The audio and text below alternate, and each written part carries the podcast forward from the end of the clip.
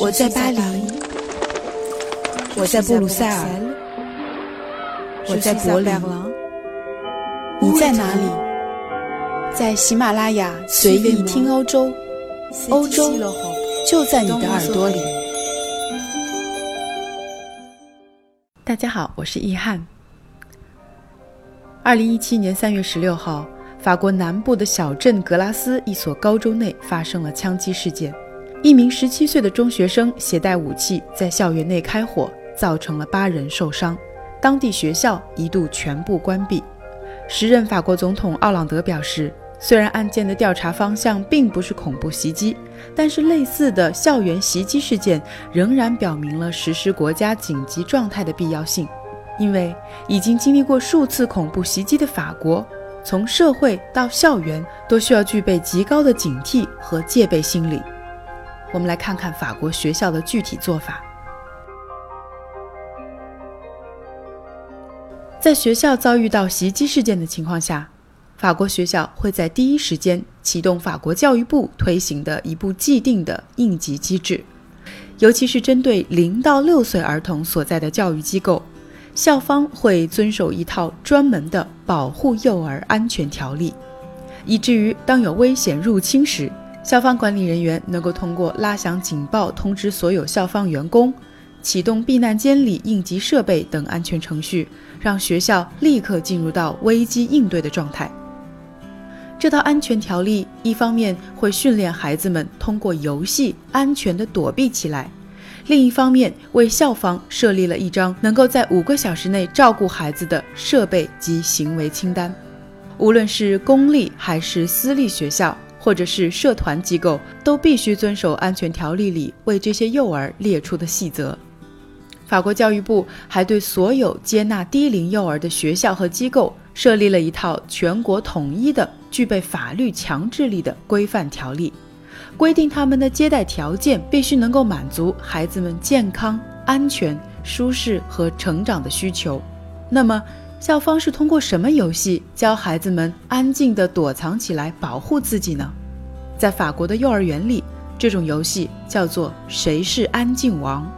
在玩游戏的过程中，“袭击”这个字眼绝对不会对幼儿园和刚上小学的孩子们提到。事实上，在小学一年级阶段之前，老师都不会对孩子们解释发起反袭击演练的原因。那么，这些演练游戏是如何进行的呢？具体来说，它会由校长或者校方的负责人提前筹备。在演练当天，首先会有警报声启动，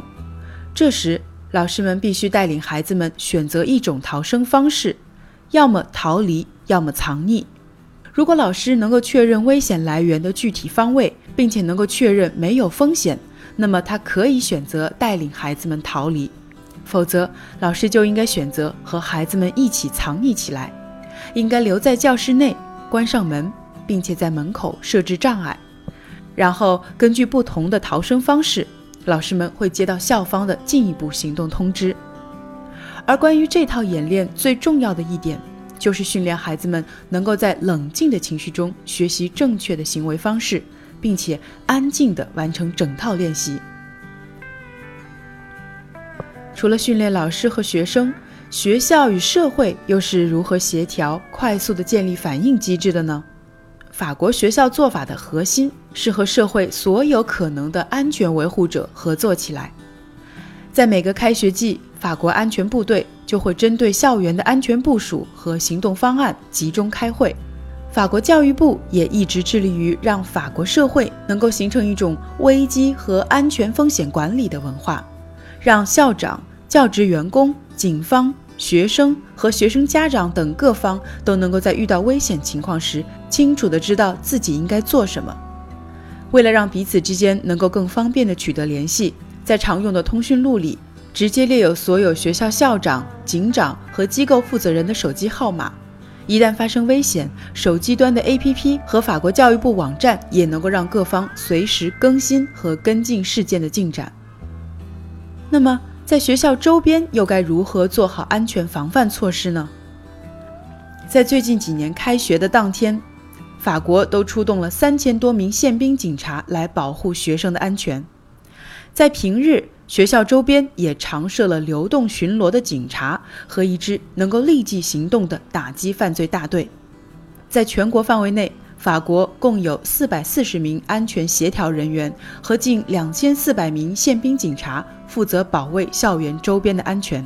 而根据学校反映的情况，各地政府也会加强针对学校的安全措施，比如增加监控摄像头。为学校地面层的教室安装不透明的玻璃，改装学校警报器等等做法。最后，我们来看法国学校如何对孩子们解释袭击事件。在这件事情上，法国校方和家长是根据年龄原则，按照孩子的不同年龄段采取不同的做法。对于那些年龄在两到五岁这个年龄段特别小的小朋友，他们对周围的环境特别敏感。还没有开始理解这个世界，却能够很深地感受到周围人的紧张情绪。所以，作为大人，越能够简单平静地解释情况越好。但是，大人们应该回答孩子所有的提问，而无论如何都要避免让孩子接触到暴力画面。对于那些正在上小学的孩子，大人们已经可以较为清楚地解释情况了，但是要注意，不要带着夸张和渲染的情绪。同样要在对话中回答他们的提问，同时要留意到他们在学校已经得到的信息，比如参与一分钟静默仪式等等，试着和他们交流感受，必要的时候要告诉他们真实的情况。而对于那些已经步入初高中阶段的青少年来说，就是学校和家长和他们组织讨论的时候了。这个年龄段的孩子也许已经掌握到了不少信息，看到了很多画面。大人们应该试着了解他们掌握的情况和他们内心的感受，同时和他们讨论袭击话题带来的种种思考。无论哪个年龄段，法国人都不会忘记告诉孩子，父母会保护他们，国家也会尽全力地保护他们的安全。告诉他们，感到悲伤和害怕是正常的，但这个世界仍然是一个充满爱和友善的地方。孩子们要在学会保护自己的同时，健康快乐地生活下去。当然，在有必要的时候，学校和家长也会带着孩子寻求心理医师的帮助。在这期节目里，我们聊到了在针对学校发起的袭击类事件时，校方有哪些应急措施，如何教孩子保护自己的安全，又会如何向孩子解释发生的一切。感谢大家收听这期随意听欧洲，我们下期节目再见。但愿另一个世界没有伤害。